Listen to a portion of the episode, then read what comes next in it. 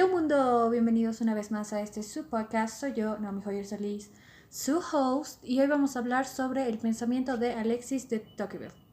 Fue un pensador, jurista, político e historiador francés, precursor de la sociología clásica y uno de los más importantes ideólogos del liberalismo.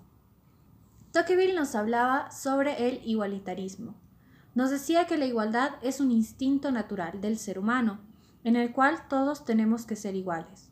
De esta forma inicia una crítica hacia la aristocracia, diciendo que ésta no era un estado natural, al contrario, era antinatural, retrógrado y bastante ah, desactualizado para el momento, dado que todos debemos ser iguales.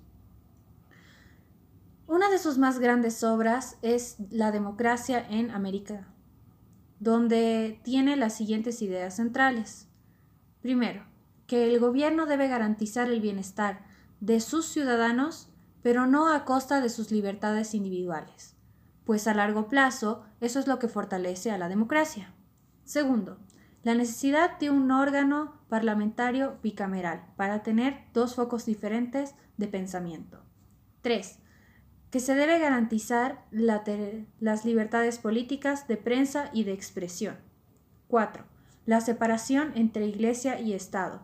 Si lo unimos con el punto 3, que es garantizar las libertades políticas de prensa, expresión y de ideología, con esto de la separación de Iglesia y Estado, esto va a ayudar a generar mayor tolerancia religiosa, dado que cada uno tiene la libertad de creer lo que quiera.